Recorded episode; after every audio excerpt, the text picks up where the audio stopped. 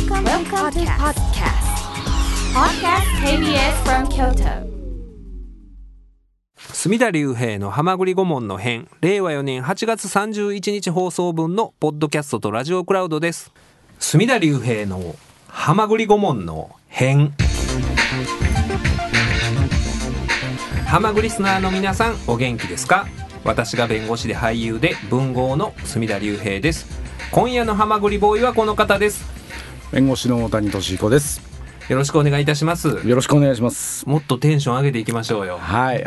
夏休み。み最後のね、はい小中高生にとっては夏休み最後のお楽しみですから今夜の放送は、はい。まあ果たして小中高生が聞いてるのかという問題はあるもののはい。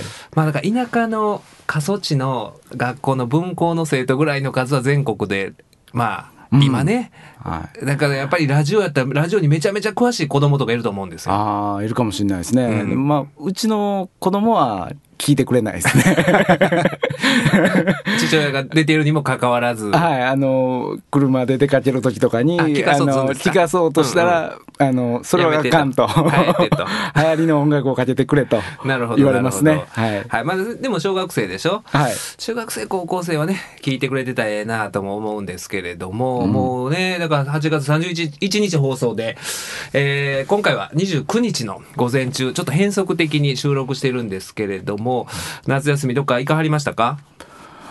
ううちはね、あの子供がまああの小学校6年生ですけど、受験生受験をする予定なんええで、ちょっとあんまりどこも行かんとこということで、とあえてあのそういうの行ったがゆえにうん。結果が悪かったら嫌なんで、であのもそれなよう考えたら夏休みのさはい。例えば2泊3日でどっか行ったっていうのって、はい。あんまり仮に合否がどうであれね今その、これから受験控えてるお父さんに合否がどうであれっていうのもいかがなものかと思うんだけども、どうであんま関係ないやんか、正まあ直な。ね、きっとね、はいきっとな。でもそうやな。その後からあん時っていうのが、後悔残したくないっていうのははい。わかりますよね。うん。うん。どっかやりましたか？どっか、まあなんか、いろいろね、細かく家族で出かけたりとかはい。あの、はジャパン。ツアー中ですもんね。ジャパンツアーはもう、あの、家族同伴で僕は行くタイプですから。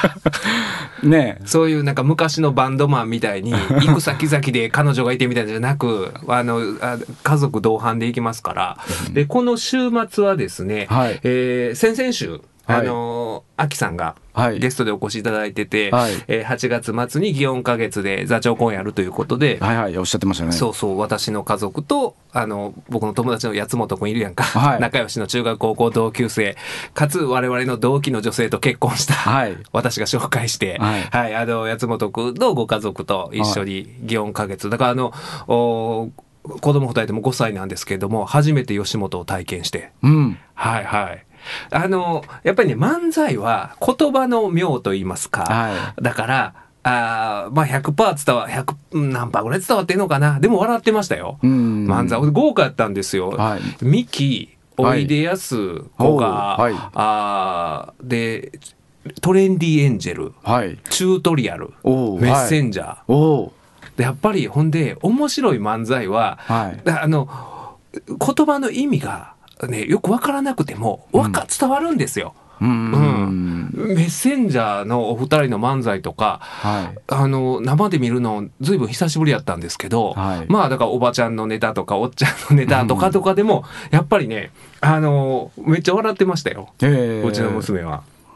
もう笑いが分かるようになってきたんですね。笑いが徐々に あのうん、うん、あとだからチュートリアルもねうん。あのああいう事件を経てはい。面白くさらにまたあの違う種類の面白さというかあのぼ僕らが好きな枯れた感じの面白さにうん。徳一さんが到達しててはい。そうなんですよその福田さんが、はいまあいろいろ幼稚園というか一緒じゃないですか、うん幼稚園というかいろいろ誘ってくれたやないかと。うん。なんで大人になる時にちゃんとした大人になるように俺を誘ってくれへんかったんやと こんな風になってもうたやないか 若い時はイケメンでええけども、うん、アホでイケメンやったけどもこの年になったらもうアホでしかないんやと 言ってあったんがすごい面白くて。いややっぱり生で行くと面白いもんですね。うん。うん、だからそれがまああのこの週末。だからあのねにぎわってましたよ。最後の夏休み最後の休日いうことで祇園花月って下手したらお客さん10人とかの時もあるらしいんですけど、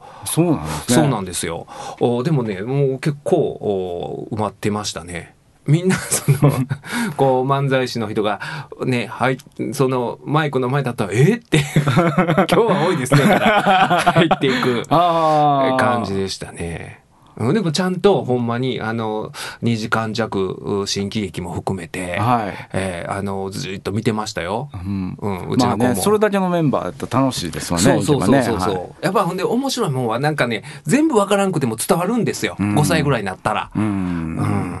まあねあの喋り方だけで面白い方っていうのもいっぱいいらっしゃいますからね、そうそうそう。なんかおもろいこと言ったんだよなっていうのは。うん、だからあのあ黒田さんが言ってるあ大阪のおばちゃんあこんな人がいるんやろなっていうのは もう5歳になったら分かるんで、うんうん。あ、こんなコンビニのおばちゃんがいるんやと いうので受けてましたよ。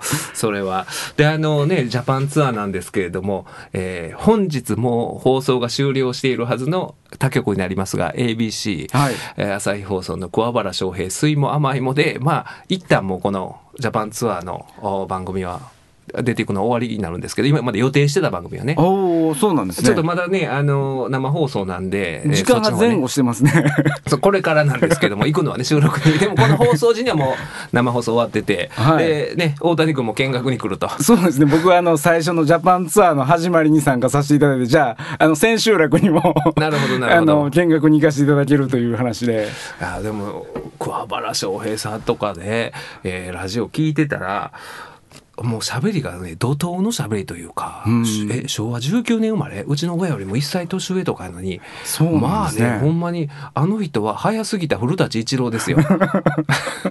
西の古舘一郎、早すぎた。はい。喋りがものすごいなとか思って、はい。そのね、あの、自分の孫、中学1年生の孫の、銀河くんかな、孫の友達の野口っていう、これ野口っていうイントネーションがいいじゃないですか、野口っていう、野口じゃなくて、野口って言うんですよ。うん野口が東京に引っ越したんですけど、野口がこの夏休みに遊びに来た話だけでめちゃめちゃ面白くてね。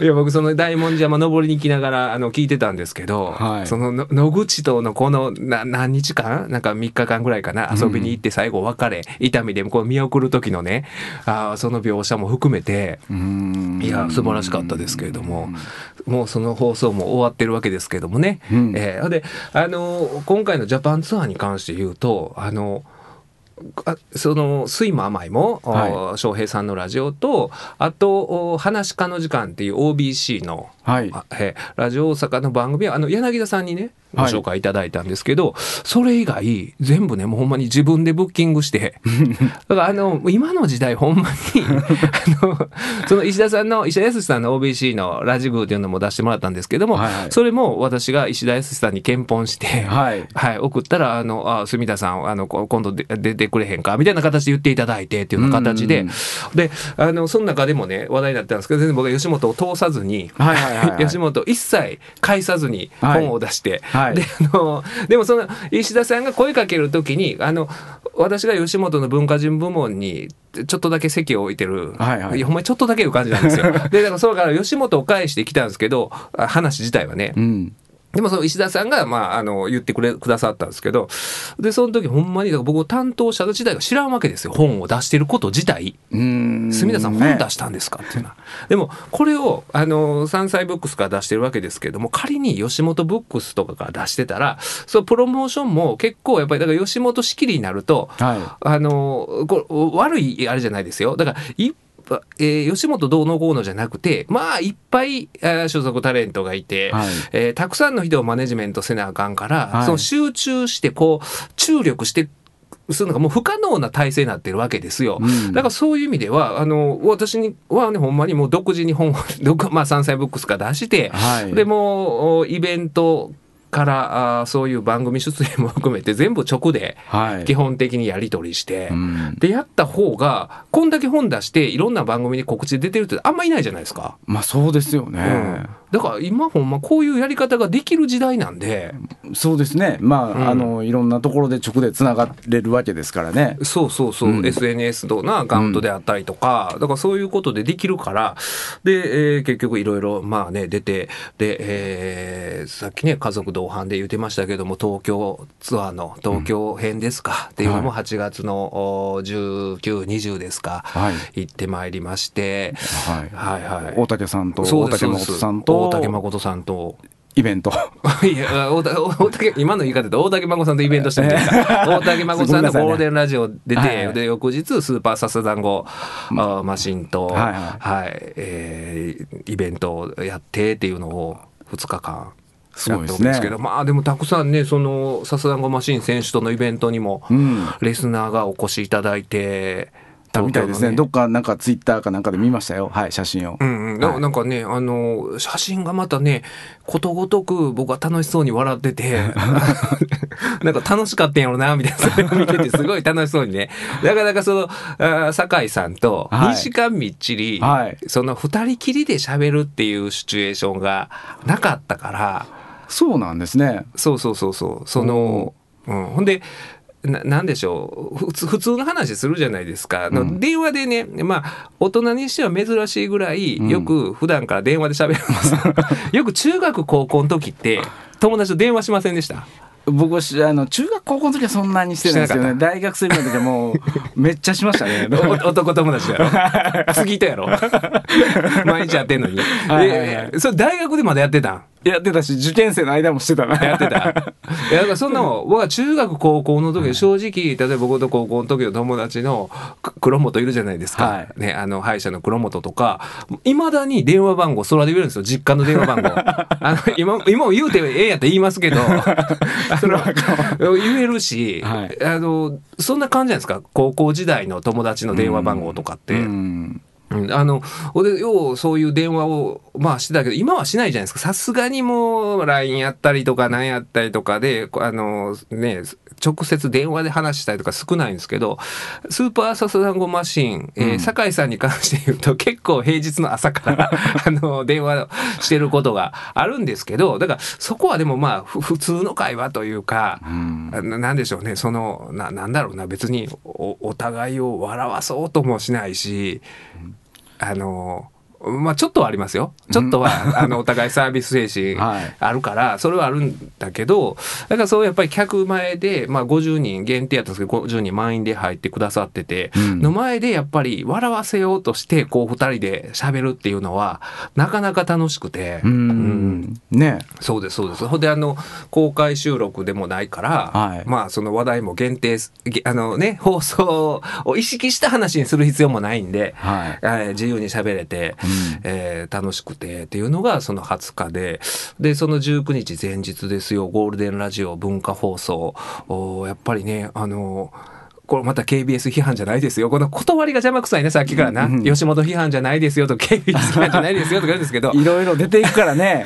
そのやっぱりね人多いんですよ文化放送。あそうなんですね。大竹さんのラジオとかやったら。僕ラジオってもうん。うこのラ番組しか知らないんで、うんうん。あのこんな感じでやってるもんかなと思ってうん。あの思ってるんですけど、こんな感じっていうのは佐山さん一人っていうことね あのねなこんな感じじゃないですよ普通のラジオは。あ違うんですね。違います違います。あのまあ生放送やったらいろいろミキサーの人がいてとか、はいあるかもしれんけれども、これ録音とはいえ最小限ですよ。はい佐山さん一人。で別に僕のマネージャーがいるわけでもなく。はいはいはいだから分かりますわ。もう今日すでに放送ありましたけど、はい多分 ABC 桑原翔平、水も甘いも見に行ったら、はい見学行ったら、はいあ、ラジオって人いるんや。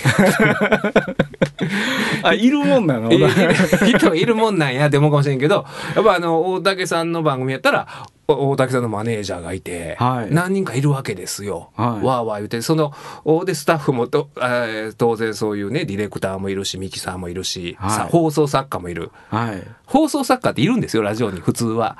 あそうなんですね、うん。だからそこが見たことないですねまだ。見たことないやろ？来てからここでどうやろうこどうやろう最初オープニング、まあ、アリーの、お次のコーナー、香川照之の話そうしよう。かってそれはもうすでに出来上がってるんですよ。一般的な放送局は、それ渡されるんですよ。これ読んでください、この台本を、いううの。うん、いやほんまにそのねあのゴールデンラジオの場合作家の沢木さんっていう方が優秀な方でもうはい。詳細な僕の情報とかをまたまとめて、私にもまあ事前に見せてくれるしそれを大竹さんとあの室井ゆずきさんにもはい。渡しててっていうような、うん。いやあのーすごいなっていう。すごいなってまあまあその間にだからラジオと憲法読んでくれはったんですかね。あラジオと憲法はもうねずいぶん前に憲法してたんですよ、だからこれね僕ね今回嬉しかったのが、はい。そのお自分でねプロモーションしたら言うてましたけども、はいあのまあ本に出てくる登場人物には、はい。まあ憲法をしてるわけですよ。はいはいはいはいでその中でこの本の中で大竹さんについて書いた、はいはいがございまして大竹さんにもそこは山菜ブックスから送ってもらったかな、でうん。もゴールデンラジオ宛てに送ってもらったのかな、うん。っていうのをやってて、はい。そしたら大竹さんからの、まあ、番組からあー今回出演してもらえませんかというふうに言われたんであもう、まあ、ありがたい話なんで今度は、まあ、あのあじゃあ室井ゆずきさんもっていうことで。しかもねあのすおね、また KBS 批判じゃないですよ、はい。この場もうこれ自己反省ですよ。あの文化放送とかで僕はその8月19日にゲストで出るっていうのが、はい。もう7月だいぶ前から決まってたんですよ。はいはい。聞いてましたね僕も。言ってたでしょ、はいはい。うん、この番組なんて、はい。その行き当たりばったりやから、はいでね来週どないしよう来週空いてるか大谷とかってようあるじゃないですか。ありますね。ないですよはっきり言って。そんなこと。他のラジオでは。そんなことね。はい。うん。まあまあまあその方がねこう裁量の幅が広くてより楽しい放送ができるということもあるわね、そうそうそう。柔軟性がある方が、そのタイムリーにこの話題の専門家を呼び専門家読んでへんやんか全然。誰一人。いやでもほんまにそういう形で、えーもう前から決まってて、はい。うん、1か月後の予定がね、うん。えしかもあれですよ。言うたらこの番組週1回やわ、はいはいはい、うん、だからあれ帯でやってるわけですよゴールデンラジオは。うん。の1か月後の予定とかが決まってるわけですよ。ってことは他の日も当然決まってるわけじゃないですか。うんそうですね。そんなね。うん。でああいうお東京のラジオとかやったら仮に別に決まってなくても、うん。出た人なものもいるじゃないですか。例えばね。本出してる人とかに言うたら「はいや出ます出ます」ってなるわけやから、はい。でももうそういうふうに決まってる、うん。ちゃんと計画的に、うん。計画的にもう。でまあそういうとこやったら僕らが出る幕はもちろんなかったわけで。あのここだからこそ あの、またそ空いてたからこそ出れるわけですね。そうそうそれがいいんじゃないっていう話もね、あるわけですけど、はい。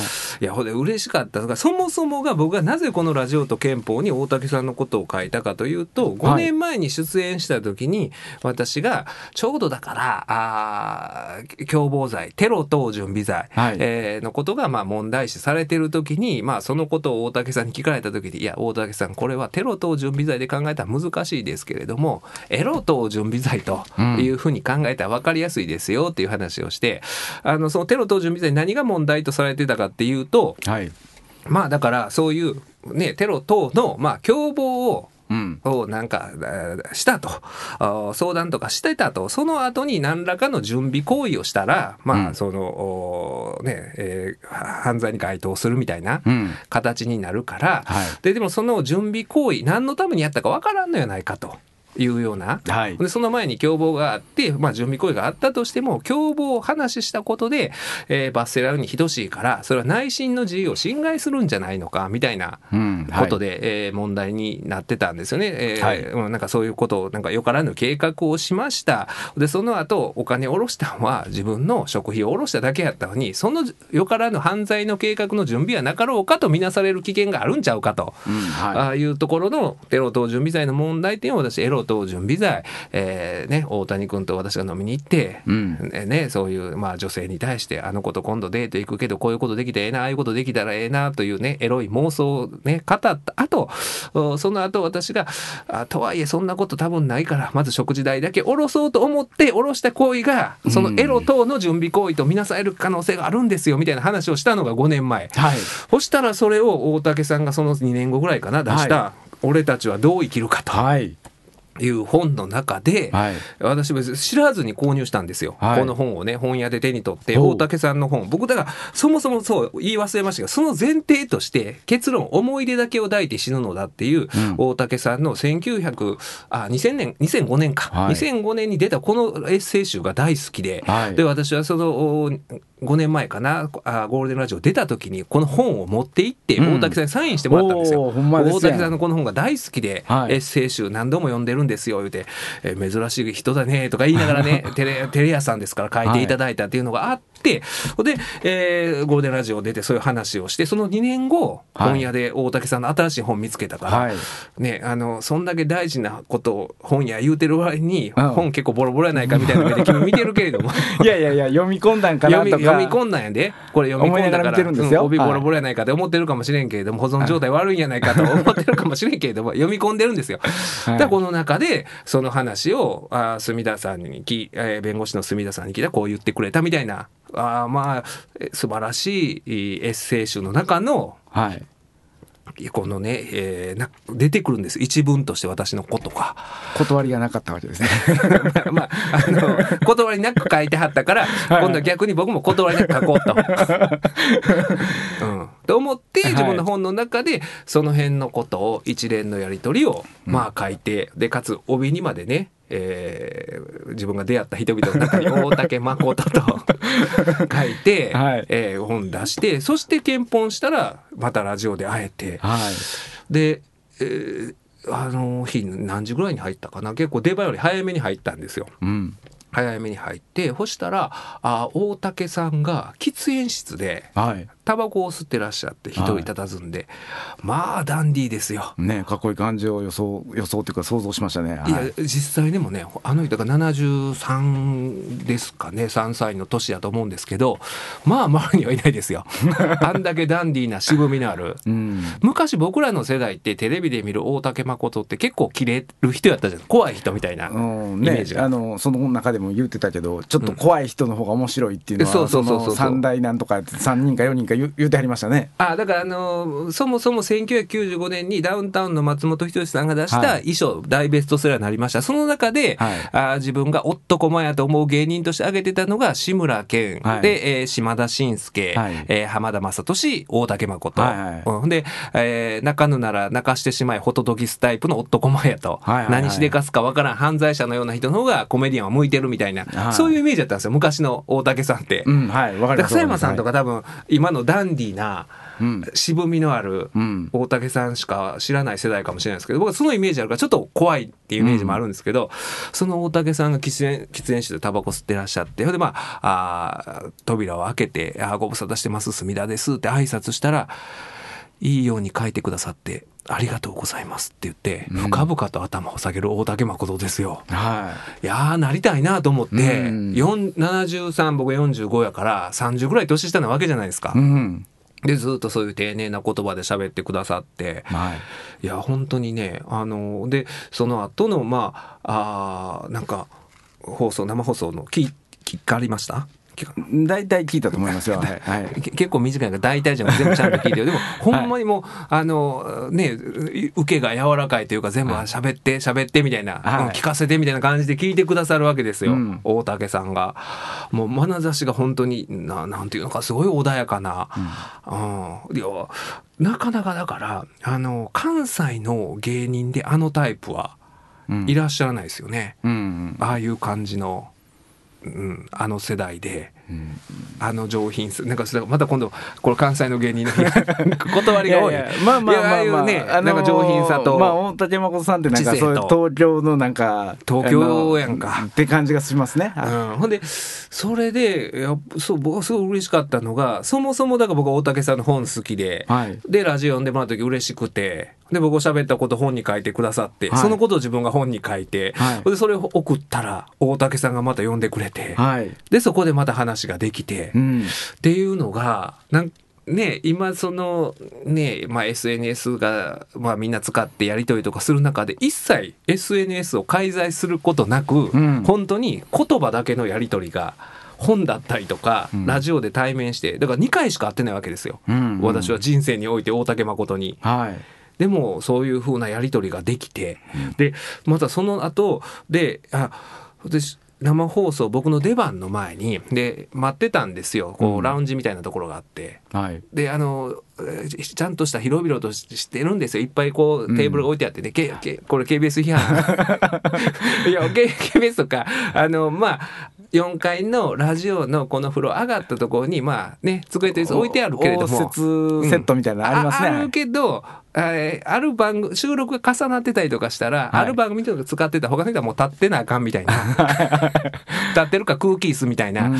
まあそんな感じやからまあもうそれゆっくりできるわけですよ。うんであの山菜ブックスの編集者の梅田さんもついてきてて、はであの放送作家私の友人の宇野 T さんもね、はい。わざわざ多分打ち合わせも何もないね、うん。ないのに打ち合わせあるんですよっていう口実のもと来てくれてはいはいはいはい僕が緊張してるかな思って、うん。ちょっと温めるためにブルペンキャッチャーみたいな役割で。はいはいはい、うん、ほんでまあブルペンキャッチャーええ音立てて笑ってくれるわけよ。そのいいんですね、うん。ほんではい。そういうことをしてたらそこに室井ゆずきさんもであの CM 中出てこられて、はい。で室井さんもちゃんと呼んでくれてて、はい。であの、まあ、この本って冒頭に島田紳介さんのこと書いてるんですけど、はい。もう第一声が「私も紳介さんにもうあのいい印象しかないんですよ。よくしかよくしてもらった思い出しかないんですよ」こと言ってくれはって「いや僕もそうなんですよ」とかまあいろいろねなんかあー雑誌やネットとかで話は聞くじゃないですか。はい。とはいえ僕ら直接会った経験の中ではほんまに僕もいい思い出しかないし室井さんもいい思い出しかないみたいな話をはしてて。でそしたらこのおえー、先週か。だから出たのが19日、えーラジオに出て、えー翌週の木曜日25日かな、はい。僕があーちょっと出張でその時横浜行ってたんですけどで帰りの新幹線にあのトースポと日刊現代を買ってて、えー日刊現代広げてたら室井さんが毎週エッセイ書いてあるんですけども、うん。その中でこの本のことを書いてくださってて紳助さんっていう名前は出してないんですけどそのやり取りを再現してくれてはって、うん。だからそれも言ったらほんまにあのもうこう言葉だけがこう連なるうんっていうね、はいうん、だからその大竹さんもそうですけど、うん。本が好きでその番組出てその時にやり取りが本になってまたそれを書いてとかで室井さんもそれをまた新聞で書いてみたいな、ネットを介さずにっていうことでこの話完結したかったんですけどもこの日刊現代ってネット版があってネットでも読めるっていうね。まあ読めるからまあ皆さん読んでください内容ね。はい。そうん、あのそこはねちょっとね写真したかったんですけど 今はこんだけネットでやり取りできる時代でもそういうやり取りを、はい。ね、うん、この文章でできるっていううん。とこの話をしたかった、あそれでいくとねあの、今日メールでいただいてたあのあったんですよ。おおちょっと待ってくださいね。ちょっと待ってくださいね。えーああのフェンダーミラーさんからいただいたんですが愛知県男性50代の方で、はい。先日の放送で隅田さんが CBC ラジオの北野番誠さんの番組に出演した際にゲストで来て、えー来ていた間寛平さんがちゃんと衣装を着ていて驚いた。ラジオなのに、あのおじいさんの新喜劇でいつも暴れるおじいちゃんの格好しててあの波平みたいな面かぶって、はい。鼻毛描いて、はい。着てた驚いたと言っていましたが当日は同じ時間の CBC テレビの「花咲かタイムズ」にゲスト出演していたのでそのために衣装を着ていたと思われます。2週続けての発言だったのでメールしましたと。これメールいただいてるんですけどもフェダ皆さんごめんなさい。私もそれは知ってるんですよ。そういうのはね。あ CBC ラジオには、えーそこのえーもうね、えースタジオ出たところに全局のテレビが見れる、うん。テレビが置いてあるわけですよい。っぱい、はい音は出ないけれども。それ見てまあ僕もねラジオの後うわラジオやのに衣装着てるすげえな思った後に、ね、テレビ出てる寛平さん僕はちゃんと確認しました。確認したけれどもあのそこはねこう写真するわけなんですよ。このラジオとか喋るとかっていう時は。でもラジオなのに衣装をそのまま着てたっていう部分に嘘はないじゃないですか、うん。その後テレビ出てないと僕言ってないじゃないですか、うん。そそこを言ったら嘘になるから、はい。うあの嘘のない範囲であの僕のそうテレビを見て確認するまでの驚きの中での話をしてるから、そういうことってあるんですよ、はい。我々ねこういうラジオで喋る時に、はい。ここ切り取ったら話が完結してうまいこといくなっていうのがあるから、その辺はあのご容赦いただければ 幸いかなとは思うんですけどそういうことするじゃないですか。いや全体としては違うことやね だいぶね それは切るわっていう。いやプロプロ意識がすごいという話をしてたからねああ、そっか。もう、もう、そもそもの趣旨が違ってくるから。そもそもの。いやいえでもね、まあそれやったら、ズラを、ズラは外しててもいいわけやんか。ズラはすぐ被れるやん。メイクとか、衣装、あの、着てるおじいちゃんの、あの、なんか着物みたいなやつは、時間かかるかもしれんけど、ズラは、オフで、はい。テレビの時にもう言うたら、スタジオ入る時にオンでええわけやんか。はい。それは。ね、うん。そこをでもねちゃんと思ったことを言う、だから、は鼻毛も、鼻毛も、あの、テレビで書いてもらってんやんか。だからそこを、そういうことあるやん。ありますよもちろん、うんあのあるからこそあの面白いんだと思いますし あるからこそ。うん。その辺のファンタジーを僕は残しておきたい。はいうん。とは思うんですけれども、はいはいはい。あ、ああとね、もう夏休みも、えー、そっか、これでもう、この放送終わったら、もう夏休みも終わり。だからこの夏休み終わりとも言ってるんですけど、例えば今日僕、KBS 京都自転車で来る時とかに、僕の事務所の近所の高校で、もう月曜日から始まってるわけですよ。そうですね。厳密に言うとね。しあのし大阪市はもう8月26日から始まってますね。うんうん、ただ、うん。あの8月31日を夏休みの最後と、思うよね。うんそういうね、はい。ぼんやりした中で、はい。ぼんやりした世界が、はい。このラジオの世界の中ではあるんですけれどもちょっとお夏休みのお忘れ物というかちょっともうお9月に入っちゃうんですけどもちょっと告知させてください。9月3日はい。はい、えー何週間か前出ていただいたはい。桂文五郎さん、はい。あの人が彦八祭りで売る予定やった苔玉が、はい。えー彦八祭りが中止だって困ってると、はい。おいうことで西九ですね、はい。えー皆さんあの各自調べてくださいそこはもうネット使ってください。そういうね適宜ネットを使っていただいて結構です。はい、えーそれで9月3日西九の前でその苔玉販売。そして私のラジオと憲法の販売。ほんで別にねもう勝ったからどうしよう参加できんなんて思わないでください。勝った人も来てください、はい。あの私が花房観音さんからプレゼントでいただいた千社札、あの隅田竜平千社札っていうのをプレゼントでいただいたんでそうはいはいはいそれのまあそれもなくなるまで先着うん方にプレゼントしたりとかあるいはなんかいろいろバザー的なことをやろうと西九の大将の長谷川さんと言ってるんで、うん。あの私の家にあるあの秘蔵の古本とか、あはい。そういうのとかレコードとかお前大してレコード持ってへんやろいう顔してるけども うちの妻がすごいマニアなんですよ。結構音楽とかサブカルが詳しいんで、はい。えーだからそういうのとかも出せるもん出そうかなとも思ってますし、うん。えーえーなんかそういう楽しくバザー的なことうんなんかまたカチッと決めないですよ。そうカチッと決めないのがこのハマグリ顧問の辺のええとこやから。その、はい。うん、これ文化放送の企画やったら 多分、ねかっちり決めて、うん、何売るの？何売るの？誰がどんな物販するかとか明確に多分ね、えーそういうのねなんかレジュメ作ってると思うんですけれども、僕と文五郎さんの頭の中しかないから、文五郎さんもなんとなくバザー的なもんぐらいで何人来るの？何人ぐらい見込めるのと。って話になりますけどね、はいはいはい。でもまあまあなんかあわあの、えー、12時ぐらいから 12時ぐらいからあ5時か6時ぐらいまで。であの私はその日 CBC ラジオおまこさんのラジオ午前中出てるんでその後すぐ急いで帰ってきますんでおう。1時半ぐらいから2時ぐらいまでの間に到着してそこからまあ夕方まで。うん。あの西九の前中中もなんか入れるみたいなことを聞いてますんで、でいろいろおちょっと当日までのお楽しみということで、うん。はい、えーいろいろ物販とか、うサインさせてもらったりとか千社札をね、お渡ししたりとか、はい。なんかもう質問とかだけでもいいですよ。ほんでふらっとなんか、あー別に苔玉買うのもない人別に買わなくていいですよ、あのねここ何週間に2週間ですかね、はい。あの来ていただいた長谷川さんですっけ？あれ誰でしたっけ？すみません。えあの大将ですか？錦錦の大将長谷川さん。はい。ね。あのの話を聞いてるだけでちょっと錦湯の中見てみたいっていや感じはそうでしょ？するんでね、うん、あのに大将の話聞くだけでも面白いと思うんで、でまああのいろいろ放送で言うてたあことって何ですか？みたいなね、うん。うん、質問でもあの答えれる範囲でうん。答えますんで、うん。はい。でもしもしかしたらなんかね言うたらスマホで録音とかしてその模様を放送したりとか、うんそういうもやろう思ったらできますよね。できますよね。なんか今適当に言ったけど。いや、ほんまにまあなんかね、あのー時間ある人は顔出してもらって、大体9月3日のお昼。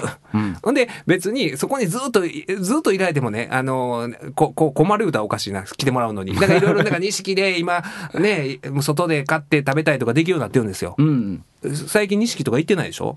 言ってないですね今はい錦って前まで市場のイメージあったけど今観光客が外でなんか買って食べてみたいなことができるとこがいっぱいできてるんで、うん。うんそういうんでちょくちょく顔出してまた別のとこ戻ってみたいなのでもいいと思うんで、えーそういう形で、えーいろいろ楽しめたらなと思ってるんでほんま冷やかし大歓迎でございます。これが9月3日のお昼から夕方ぐらいまでということで、えーよろしくお願いします。生活笑えない百科。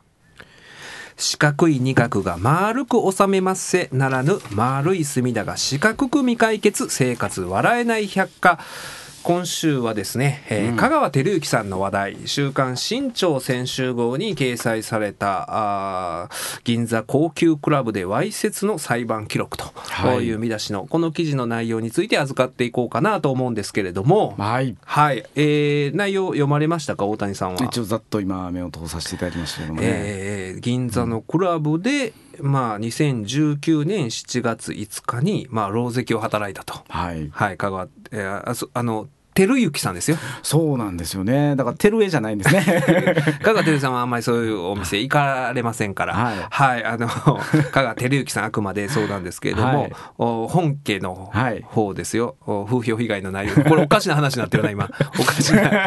勝手に名乗っておきながらね、照江先生の方が。ねはいはい。えーだから、その、おある裁判の訴状の中で、まあ、そのお夜のことを香川照之さん、何をしたと書かれているかというと、疎外香川の隣にいた子が席を外したため、あまあ、女性が原告なんですよね。うんで、えーこれややこしいんですよ。この裁判自体は、そのホステスの女性が香川照之さんに対して損害賠償請求を起こしているわけではなくて、店の銀座のクラブのママへ起こしてると。はいいうことになるんですよね。で、えーその裁判の訴状の中で阻害、阻害っていうのは訴訟のその外って書く。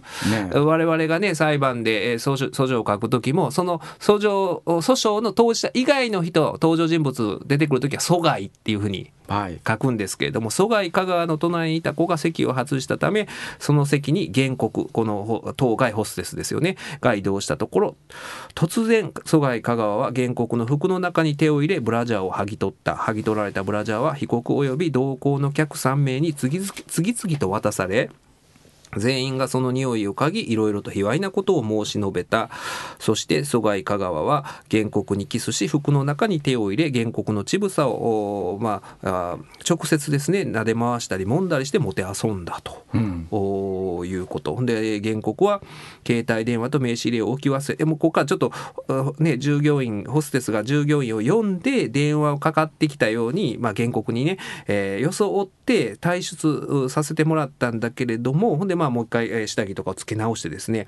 で原告はでもあの携帯電話と名刺入れを置き忘れたのでやむなく個室に戻って取り戻そうとしたところ疎外香川に手を引っ張られてまた隣の席に座らされた。疎外香川は服に手を入れて再度原告のブラジャーを剥ぎ取り、えー若手の歌舞伎役者にスマホのビデオ通話で連絡しブラジャーや原告を映してもてあそんだと。うん。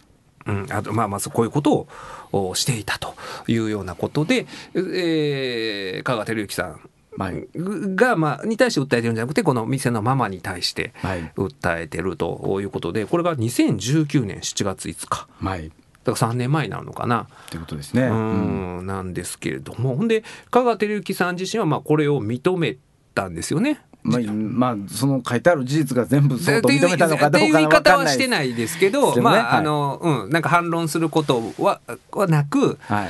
そうそうそう。だからその書いてある内容は全て事実ですみたいな言い方はしてないけれども、はい。うんあのまあ。まあ、あの概略そういった内容があって、うんうん。まああの謝罪をしてという謝罪を受け入れてもらってというふうなことを話ですね。だから今朝 TBS ではい。そういう報道番組を、はい。あい一曜日だけなんか担当なさってるんですね。安住さんが月目で金曜日だけかな、でそういうことを言ったと。うん。でということはまた継続してもうその改変期どうなるか分かんないですけどしばらくは。はい。ね、あの MC でやられると思うんですけどそのこのやってる内容だけで言うと、はい。まあ僕の印象としてはかなり悪質やなっていうのがまあございまして。えー、とそうですね。その、うん。どうしてもそれがあーとし、まあ、同意がなかったということが前提ならというかないんでしょうけど、うんうん。なければそれはあー強制わいせつ罪に該当するうん。シュール行為であって、うんうんということになっちゃいますよね。そうそうだからあのうーんとそういうね犯罪に該当する行為だとは思うんですけども一般的にまあそういう犯罪っていうのはまあ被害者があーそういう処罰を望まん場合は別刑事事件化されへんっていうことはまああることでおそらくそういうふうになってるんでしょうけれども、はいただやってること自体はその今まで問題になってそういうなんだろうなこういう性的なことでのスキャンダルで休んでる人とかの中で比較するとそのお渡部さんね、もはい。う随分休んで、あとまあ復帰したけれども、なかなか以前のように、まあね、あのテレビ露出できないっていうような、うん。あ状況にありますけども、あの人とやったことと比較すると、はい。まあ、あれもうそのね、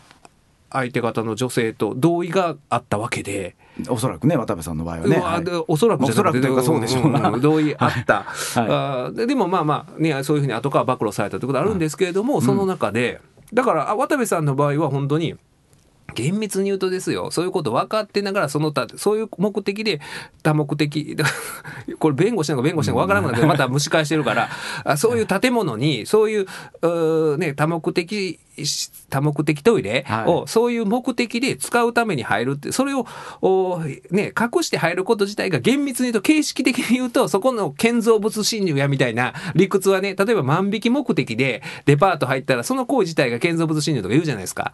だからでなりうるというん、ねなりうると。だからはいそういうことをまあ無理やり言わん限り別に犯罪にはなりえない。うんその女性との行為自体を取ったらねあの同意があるから、っていう状況でまあああいうう罪と罰で言うと休んでたっていう中で、あのーねはい。その香川照之さんはあ俺僕はあこれかなりの、あのーペナルティをそう僕が言ってるのはそのなんだろう今の罪と罰の今よくあるこの芸能界におけるこういう女性問題罪と罰がはい。のまあなんか慣習化してるようなルールが正しいとは言ってないですよ。はい。の今でも半ば当たり前のように適用されてるルールを当てはめるとかなり厳しいペナルティを受けるのかなと思ったら、はい。案外そのね報道番組にはいそのまま出てて、でそれで言うとあの朝の時間の TBS のニュース番組っていうのはかつてミノモンタさんがはい。言ったら自分の子供の窃盗で、うん。まあそれがはっきりそれをアナウンスしてるかどうかは別としてまあそれが実質それが理由で降りたことがあったじゃないですか窃盗事件で。窃盗でしたかね。窃盗でしたよ。まあ置き引きかな。だから窃盗じゃないですか。うんみたいなことがあって、言ったらそれって全く成人した子供っていうのは別人格で、はい親が責任を問われる言われは全くないわけで、うん。で、それでもそういうふうな交番にうん。至ってるっていう中で、自らがして、ね、あの、今後こういう、例えば性的な事件とかがあった時に、はい。まあ、言えないですよね。この、どういう顔してね、この香川照之は、はい。そのことに関して、はい。ねえ、あの、まあだからそうなったら、この事件はやめときましょうかみたいに、ニュースを選別するときに、あるいはもうニュースで、はいあの、スタジオでのコメントなしでみたいなうん。感じで扱うほかないじゃないですか。そうなりますね。んでも、その、ただ、そうさっきのね、合意あるなしの話、ちょっとごめんなさい、あの、言い忘れてましたけど、ネット上とかでね、なんか書かれてるので、こういう、まあ、銀座のクラブとかで働いてる人っていうのは、まあ、言うたらこういう、あの、今、先ほど読んだような内容のことまで、目次の承諾をしてるみたいなことを書く人もいるじゃないですか。うんそれは絶対ないですよ、ほんまに。うん。ねえ。あの、僕もそんなにそういうクラブとか行くタイプの人間じゃないですけど、そ、そんなこと行われてないじゃないですか。まあそうですね。あの、うん。あの、ほんま、これ聞いてる女性のリスナーとかは、そういうところのイメージを、はわからないと思うんですけど、そう、祇園のクラブにしても、うん今私が読み上げたようなことなんていうのは、ない、そんなこと絶対ないわけですよい。。それはないですね。絶対ないですよ。はいだから、それは、ジャンルによって、例えば、うんあーかつて、あの、ある野党議員が、まあ、コロナ禍の中で、あの、具足も焦点してはった、あーあったじゃないですか、歌舞伎町のセ,、はいセクキャバでね。そういうとこは、そういう店やから、ジャンルが違うわけですよ。はいだから、普通のこういうクラブとかで、高級クラブでこういうことって、まあ、ないですよ。うんう。ん。なんかその、あの、まあ、一般の社会でそういうはは話をしたらセクハラやでみたいに当たるような会話がなされることあるじゃないですか。うん。はいあの会話ではね、はいそういう性的な話とかってそういう場所でも、はいうんそ、それはほんまに女性から言うてくる時もあるじゃないですか。か話だったらね。そうですね。でもそうういう、その、剥ぎ取ったりとか、ん。うん。まあそれはクラブでもキャバクラでもそうですよ。うん。うん。だから、んそういうことが、いや、普通そういうとこやろ、そういう、あそこ夜のお店は、うん絶対それは、まあね、うんででまあちょっとねこの問題すごく難しいですよね。であのじゃあ僕らが香川照之はもっとあの放送を自粛自粛されるべきやとかっていう話じゃないという話ないんですよね。今、今、てるえって言うたね。てるゆきやね。ほんまごめんなさいでその、あの、いや、だからそう、そう、はいそうじゃないんですよ。て、とは思わないんだけど、そ、はいそれは、あの、は思わないんですけど、その、い他、今の他の、僕らいつも、あの、職業上考えるのは、他の事案とのこの処分の、公平性とか、はい。あの類似事案同種事案の処分のとのこう均衡を取れてるかとかね、はい。うん、それはあの企業内での懲戒処分もそうやし学校の中での例えばあー退学勧告とかそういう問題とかなった時とかでもいや同じような事案で全く問題になってないやんとか、うん。そういうのはすごい気になるからそれをえ言うてることにはなるんですけど。ですけど、まあ、うんそういう意味で言うと今は不均衡ですよねこれはね。そうそう香川照之と他の人を比べると不均衡になってるかなと思うんですけれどもであの香川照之さんのおまあでもそれいい上場もあのそれは僕一回だけね香川照之さんとおそのねあのそういう接待を伴わない飲食店で、はい祇園で、えー同じ店に居合わせたことがあったんですよ。はい。その時は、まあ、他の役者さんとほんまにえこんなにプライベートでも演技論を戦わせるんやいうぐらいうん、戦わせてはりましたよ。ほうほう。ん、だから僕はすごいあすげえなって思ってやっぱり、うん。そういうプロフェッショナルの人っていうのう。は、ううんん僕らそんなにあの法律論を戦わせないじゃないですか。あそんなこともないか、あのまあまあそういう話もしますけど。し、ね、うん。あの元から皆さんあの照之さんのことを結構あの演技を評価してありますよね。あのななんかあのあれかな？揺れるかな？あの映画を押し押してはった時があるんで見ましたよね。に西川美和監督の、うんうん小田切丈さんと、そうそうそう。だからあのねそれはだからあのこの人の人間性という部分の上ぼ僕僕はほんまにその全然知り合いでもないですよ。その時一瞬見て、うん。うん、ああこうあのクラスでただだからね。こんだけやっぱり真摯に演技についてと思ったんだけど、今回の聞くとあこの香川照之という誰もが知ってる役者がここでそれするんこういうことをするんやって驚きもありますよね。今ねし、まあなんですかねその異常上って言ってまあそういうヤフーニュースとかでも書いてあるのでも、うん。まあ過去のことを蒸し返してとかっていうのは、まあ、うん。まあそれもありますけど素晴らしい役者であるということが異常上になっていて、これからも香川照之を見続けたいから、そんなんでなくさんといてほしいっていうのが、あの意見としては勝ってて、うん。これが異常上なんですよ。香川照之が素晴らしい役者でもからだからそうそうだからそういい上それはでも上場っていうのはでも全てを含むじゃないですか、はい。その人のね人となりのも含むんだけども、このやった行為対応に関する上場って最悪じゃないですか。ね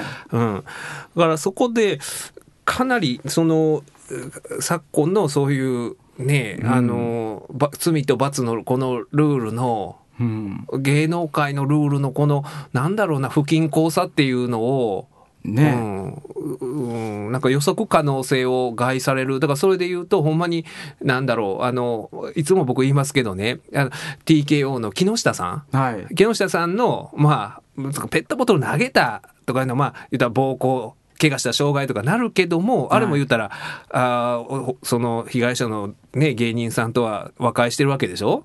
後輩芸人とは。そうでその上で問題になるのはほんまに反省してる言うて四国にお遍路さん行った時に電動アシスト付きの自転車乗って ほんま歩歩いてるふりしてたのにみたいなとこをフライデーデジタルで書かれたんですけど、うんでもう全然別にいいやないかっていう話じゃないですか そこはね。いいですね それは電動アシスト。うん。だからそういうことまで言われてる中で、はいそのこの記事のまあ一部違うとかあるかもしれんけども、はい。そこの時期通りこの文言通りだとしたらかなり悪質だって正直、うん。うん、思う。だから重くせえとかじゃなくてだからあのルールってぼあの僕ら職業病かなこれほんまに明確にしてほしいんですね。誰に対しても同じように適用されてなんか腑に落ちるんやけど、うんあ今回はそうなんやみたいなのがうんどうしてもあって。だからでぜ決して軽くないしこういうあのそういうね夜の接待を伴う飲食店の場合こういうことが当たり前なの全然当たり前なんですよ。だからもしかしたらほんまにそういうとこ行かない人はそうやと思っちゃうかもしれないじゃないですか、うん。女性の人とかは。うん。うん、だから一回僕僕はあの巨人師匠と重曹のキャバクラ行ったことがあって、キャバクラでいいんですか？あのこれから話すやんかそれは。重曹のキャバクラ行った時にコラーゲン配合マ兄さんの重曹のね 公演行った時に、はい。そっからなんかあの、えー日本あーなんかまあ予約してくれはったんですよ。ちゃんとフグ料理のコースのお店を巨人師匠が。でも時間がだいぶ空いてた。だからその時どないしよう言うてで隅田君キャバクラ行こうかって言って巨人師匠に言われてねごめんね曹の僕言うてもんだなことジュンソンのプランあんねやから僕も。適当に喋ってるとはいえ 適当な中のプランがあんねやから、はいはいすいませんででその時行った時にでキャバクラまあ楽しくねワイワイ、はい。えーやっててで巨人師匠がはい。翌日のブログでね、はい。うんえーオール巨人の一生懸命フルスイングの中で、はい。えー隅田君とキャバクラ行きましたとブログに書いてそれを読んだうちの妻がね、はい。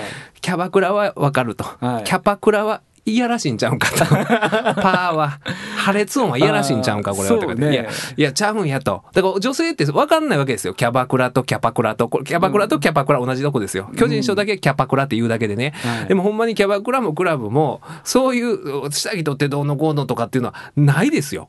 そうですよね、うん。だから世のあのそんなところではもうあのどうしても接待のために行ってるんやとうん。言ってる人たちに疑いの目がかかっちゃいますよね、そそんなことしてるんやっていう。いや、ほんで、中にはこういうあ人いるかもしれないけども、いないから、だから先週のラジオでちょっと話してましたけど、こういうお店に行くあ男性諸子っていうのは、まあ、あファンタジーを抱いてね、はい。わわ分かりながらですよ。それがファンタジーであることを分かりながら、あそのファンタジーに対価を払って、でそういうこともせずにね、うん、あの、ちゃんと同意のもと、うんそういう日が訪れる ファンタジーを抱きながら行ってる中で、香川照之とかはそういうことをしてるわけですよ。うんでもルールを違反してね。うんっていうのがある。そう、それは香川照之に対する、まあ、あ僕は思ったことなんだけども、一方で最初に言うた、この訴訟の、え今回の訴訟がね、香川照之さんに対しておこ起こしたものではなく、うん。店のママに対して、経営者に対して、うん。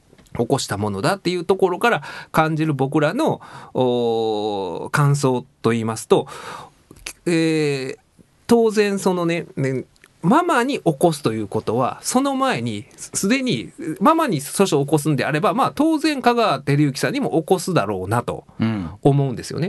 ってことは起こしてないということはすでに解決済みなんやなと。でも解決済みやというようなことは香川照之さんもおっしゃってるわけですよね。うんうん、だからその時にまああー何らかの解決金なのかな示談金っていうのかな名目は何であれはいあの絶対まあちゃんと金銭的な賠償をしてはいあー解決解決というか和解をして、はいでその中でまあ我々もその刑事事件の弁護するときに、えーね、その事件を起こした側加害者が出るときにまあそういう示談するじゃないですか。はいで、示談するときに、こちらはその解決金を払う。これ一般論ですよ。その当然香川さんがどんな解決をしたか僕は知らないんで、一般論としては、あー示談金払う。ほんで、えーまあ向こう、相手方、被害者の方は、あーそれでまあまあ許す。うん。うん、でゆ遊助するとか、まあ、難しい言葉書いて後で揉め出すんですよね。遊助の意味が分かりませんでしたとかなるから、はい僕はあのもうこの本件について許すという言葉を絶対使うようにしてるんですよ、はいはいはい。後から言われんように、はい。許します。ほんで刑事処罰望みません。被害届も出しません。告訴もしません。みたいなことを書いてでお互いもう債権債務がない、うん。債権債務ないということはもう訴えられることもないと。うん。これで解決です。という言葉とともに、あの、まあ、こういう事件の種類にもよるんですけども、秘密条項って言って、第三者に口外しない。うん。うん。だからか香川さんの場合はぜ仮にまあ示談してるとしたら絶対入れるじゃないですか、見れますよね、うん、あの僕らが香川照之の代理人やとしたらそそこがまず肝になるとこでしょ、うん。それが芸能生命に関わるから第三者に口外してはならないっていうのは入れるとはい。思うんです。だからそういう解決をしてるはずなんですよ。うん。きっと。ね。で、だから、香川照之さんに対しては訴訟を起こしてない。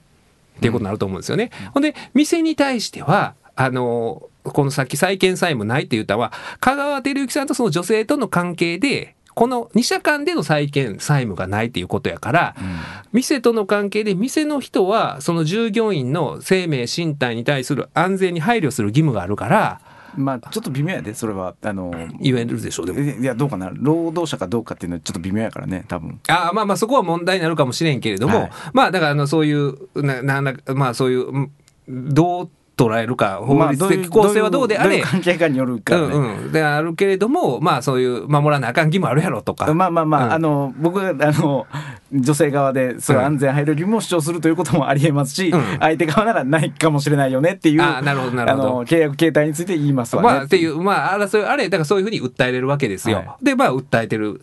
でそれも訴え取り下げてるんですよね、はい。訴え取り下げてるってことはまずそこそのおママとこの当該女性との間でも何らかの解決を得たっていうふうに考える。まず間違いないでしょうね。こはい。うん。っていう状況で、まあ、これが出てると。うん。うん、だから、あのーさっきのその僕らの職業的観点から思うのは、え公平性の観点から言って芸能界の今の慣習法というような半ば確立してるような謹慎するやったことに対する罰としてなってるルールから関しえーに照らし合わせるとなんか甘いなっていう部分とともにもう一個気になるのがそういう解決をえねあの香川照之さんしてたとしてうん今回あのこういう風に記事になったとしてもでも香川照之さんの立場からしたらあーなかなかそれをまた言うわけにもいかないかなと思うんですよね。あの、香川照之の側からしたらいや言わんって言うてたやんとは思うかもしれんけども、うん。例えばそのこれも一般論になりますけどそういう時に第三者に口外してはならないとかやるじゃないですか。まあまあまあまあね、あまあ、ただあれで、そのその記事がその女性に取材をしたかどうかは書いてないだからごめんなさい、はあのだい。これああくまで あの女性が口外したとは言ってないですよ。はいはい。うん。あの、でなんこれだ、だって裁判を起こしてたら、そう、どういう裁判を起こしたかって他のルートから知ることだってできるから、そ、そこは、しあのね原則としてあの裁判というのは裁判記録というのは誰でも見るというところまではできてしまうというところだからそういう噂を伝え聞いた、はい。例えば、あの、週刊新潮の記者が取材してとか、はい。あの、閲覧してとか、そうですよね。っていうこともありり得るから、はい、のであの大体新聞記者の方は刑有名な刑事事件とかであったら、うん。あの見るところまでは見てはりますわね、うんうんうんうん。記録はね。えはい。そうそうそうそう。だからそういう意味でなかなかその僕ら香川照之の立場からしたらあの解決じゃあどういう解決してたらうん。この記事にならへんかってんとも思うやろうし、うん。うん、だからうんそこの部分が、ねえ難しいといえば難しいんですよね。とはいえその例えばなんていうのかな。そんなに。うん、だからこれは話すると難しくなるのがこの出たルートっていうのが分からないからあくまでね。記事化された過程が分からんけれども。だからこういう問題を抱えてたわけで香川さんは、うん。だからこの事件の方があの今やってるニュースの番組先でしょ。あ3年もやってないでしょ？あのニュース番組は。朝のやつ、うん、だからそのその時に例えば言われるでしょ？契約する時に、うん。うん、なんかそういうスキャンダルないですか？みたいな、うん。多分そういうこともあの契約条項に入ってたとしたら、うん。そういうことちゃんと言うてたんかなとも思うし、うん。うん。まあね言ってたけど OK なのかどっちだったか分かんないですけどね。うんうんうん。うんまあまあでもあのーだだからこれは本当にねあの香川照之の立場がいたらささっき言ってたみたいな形の解決を得てたのに結局かあプロセスはどうであれ世に出たことに対してうん、あのじゃああの時どういう解決したらよかったんやろうという悩みがあるやろうし、うん一方でやってること自体は悪質やなと思うということで、だから四角く未解決のまま終わります。隅田隆平の「はまぐり顧問の編」令和4年8月31日放送分のポッドキャストとラジオクラウドでした。